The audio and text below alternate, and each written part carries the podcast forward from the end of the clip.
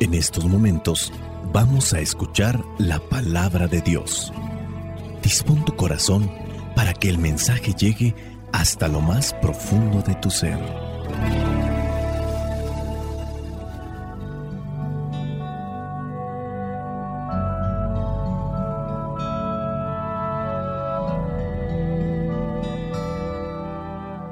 El 12 de diciembre la iglesia tiene presente a Santa María de Guadalupe. En México se celebra como solemnidad. En otros lugares sin duda será memoria opcional. Yo me encuentro en México y sé que muchos de ustedes son mexicanos, otros, aunque no lo sean, pero tienen gran devoción por Nuestra Señora de Guadalupe. Veamos qué es lo que nos dice la palabra de Dios con esta solemnidad. El Evangelio que nos presenta es de Lucas capítulo 1 versículos del 39 al versículo 48. Por aquellos días María se fue deprisa a un pueblo de la región montañosa de Judea y entró en la casa de Zacarías y saludó a Isabel. Cuando Isabel oyó el saludo de María, la criatura se le estremeció en el vientre y ella quedó llena del Espíritu Santo. Entonces con voz muy fuerte dijo, Dios te ha bendecido más que a todas las mujeres y ha bendecido a tu Hijo. ¿Quién soy yo para que venga a visitarme la madre de mi Señor? Pues tan pronto como oí tu saludo, mi hijo se estremeció de alegría en mi vientre. Dichosa tú por haber creído que han de cumplirse las cosas que el Señor te ha dicho. María dijo, mi alma alaba la grandeza del Señor. Mi espíritu se alegra en Dios mi Salvador, porque Dios ha puesto sus ojos en mí, su humilde esclava, y desde ahora siempre me llamarán dichosa. Palabra de Dios, te alabamos Señor. Escuchar tu palabra es inicio de en ti, Señor. Meditar tu palabra es captar tu mensaje de amor. Proclamar tu palabra, Señor, es estar embebido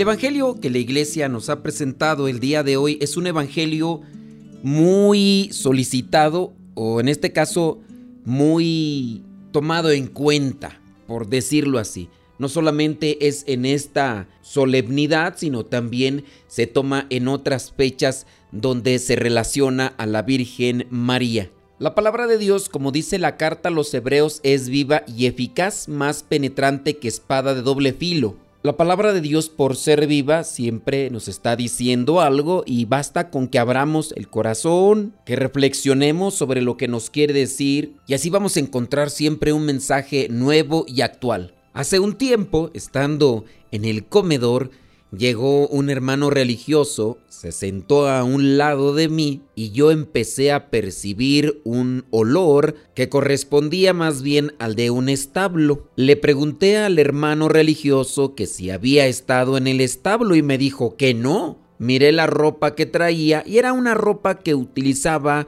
para realizar cierto tipo de trabajos. Se encontraba en este caso haciendo algo ahí en el jardín, pero no había ido al establo. Entonces le dije, pues hay algo que está aquí desprendiendo un olor al estiércol de los animales. El hermano religioso me dijo, pues a lo mejor todavía no se ha desprendido bien el olor de esta ropa y de los zapatos que traigo porque hasta hace algún tiempo yo trabajaba en el establo, pero la ropa ya la lavé varias veces, los zapatos también. Pues muy posiblemente le quitaste lo que son aquellas partículas del estiércol de los animales, pero el olor ahí quedó. También a veces sucede que se mete uno a la cocina, no necesariamente a cocinar, solamente ahí a husmear a ver qué están cocinando y el aroma se llega a impregnar en la ropa y ya después con eso a donde llegamos nos preguntan que si habíamos estado en la cocina y obviamente por el olor que se ha impregnado a la ropa que traemos. Hace algún tiempo también un hermano religioso optó por comer dientes de ajo para prevenir eh, supuestas enfermedades de las vías respiratorias. Alguien le había dicho que consumir muchos ajos le iba a ayudar para mantenerse libre de todo tipo de enfermedades de las vías respiratorias. Y me di cuenta porque al acercarse desprendía un olor a ajo. A nuestra ropa se adhieren olores de diferentes y también nuestro organismo desprende olores dependiendo de lo que nosotros consumimos. Las personas, por ejemplo, que fuman sin darse cuenta y aunque no estén consumiendo como tal algo, pero al estar depositando este humo en sus pulmones, también su organismo almacena este olor a tabaco y después, aunque no estén fumando, desprenden ese olor. Y así podríamos ir mencionando diferentes cosas que suceden en nuestra ropa o con nuestro organismo. Algunas de estas cosas sin duda serán desagradables, pero fíjense que también sucede otra cosa en el sentido espiritual. Y creo yo que el Evangelio del día de hoy lo proyecta. Veamos la situación espiritual que acontece en María cuando recibe el saludo del ángel. El Evangelio de hoy no describe ese momento, pero sabemos que acaba de acontecer. Con el versículo 39 dice que María se fue deprisa a un pueblo de la región montañosa de Judea entró en la casa de Zacarías y saludó a Isabel, la esposa de Zacarías. Isabel oyó el saludo de María, la criatura que llevaba a Isabel en su vientre se estremeció y ella, Isabel, quedó llena del Espíritu Santo. Sabemos que para este momento María ya es una mujer muy especial, por encima de cualquier otra mujer en el mundo. No podemos decir que María es igual a todas. En su caso, podríamos ver el versículo 28, un versículo que no miramos el día de hoy, pero el ángel mismo la saluda y le dice llena de gracia. Además de que es llena de gracia, el Señor está con ella. Después también le dice que el Espíritu Santo vendrá sobre ella y el poder del Dios Altísimo se posará también sobre ella. Llena de gracia, Dios está con ella, el Espíritu Santo vendrá sobre ella, el poder del Altísimo también se posará sobre ella.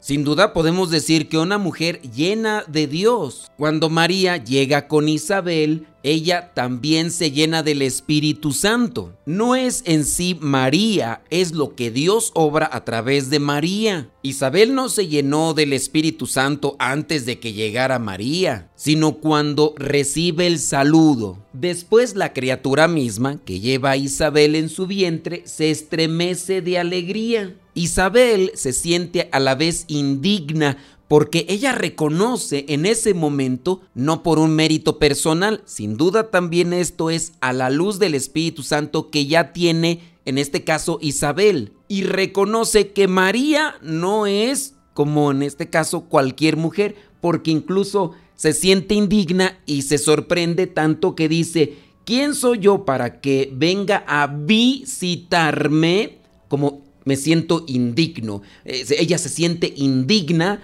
de que la madre de su señor vaya a visitarla. Su hijo, que tiene seis meses y está en su vientre, al escuchar la voz de aquella que es la favorecida de Dios, la llena de gracia, el niño también se estremece de alegría apenas escucha su saludo. Isabel lo reconoce y por eso en el versículo 42 dice, Dios te ha bendecido más que a todas las mujeres. Algunos podemos ir al establo, podemos adquirir el olor penetrante del el estiércol, vamos a ir a ciertos lugares y vamos a esparcir e-, ese aroma, ese olor fétido, desagradable incluso. Pero también hay que reconocer que en la medida en que nosotros nos abrimos a Dios, en la medida en que dejamos que Dios actúe en nosotros, sin quererlo propiciar, sin quererlo buscar, Dios se va a manifestar, sea nuestras palabras, sea nuestra presencia.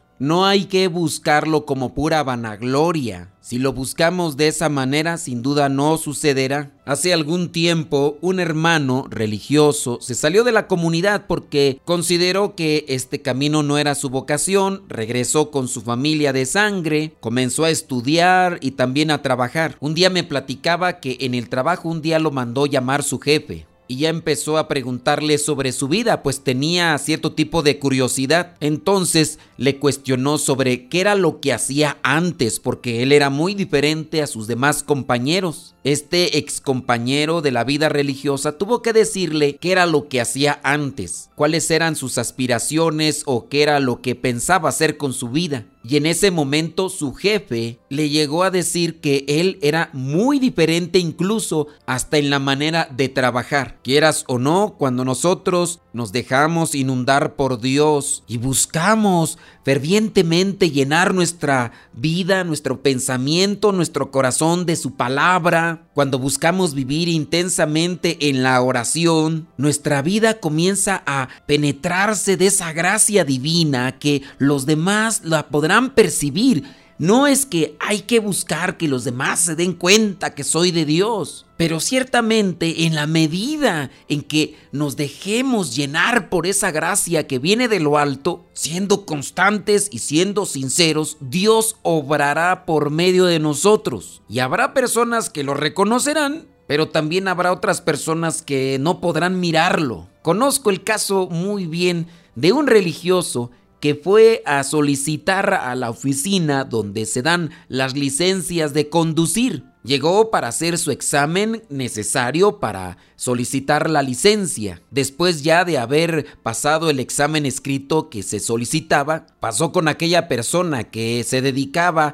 a capturar todos los datos para después colocarlos en la licencia que se entrega para poder conducir. Esta persona, después de haber ya hecho todas las preguntas que son obligadas para conocer la situación de aquella persona, le cuestionó a este religioso a qué se dedicaba, ya que su presencia en aquel lugar era muy distinta y que su sola presencia denotaba una diferencia entre todos aquellos varones que estaban en aquel lugar. Este religioso le dio a conocer su identidad. Al final esta persona se congratulaba porque decía que lo había percibido y se había dado cuenta que no era como las demás personas. Dios tiene diferentes maneras de manifestarse. Busquemos llenarnos de Dios para compartir esa alegría, compartamos esa paz que viene de Dios, que nuestra sola presencia pueda dar una manifestación de Dios a aquellos que están en su búsqueda. Hay que cuidarse para no contaminarse con el humo del diablo y hay que esforzarnos por llenarnos de la gracia de Dios. Quizá otras reflexiones del Evangelio de hoy se enfocarán más en dar a conocer el acontecimiento de Santa María de Guadalupe. Yo me quise enfocar más en la reflexión de la palabra. Nosotros, más que enfocarnos en tener una devoción a alguien, tenemos también que aprender de las cosas que Santa María de Guadalupe nos enseña. La salvación no vendrá de tener devociones, sino de vivir la palabra. Y en la medida en que vivamos la palabra, podemos también buscar esos auxilios espirituales que se encuentran también en las devociones. Soy el Padre Modesto Lule de los misioneros servidores de la palabra. La bendición de Dios Todopoderoso, Padre, Hijo y Espíritu Santo, descienda sobre cada uno de ustedes y les acompañe siempre. Vayamos a vivir la palabra. Lámpara es tu palabra para mis pasos luz en mi sendero. Lámpara es tu palabra para mis pasos, luz en mi sendero. Luz, tu palabra es la luz. Luz, tu palabra es la luz tus justos mandamientos.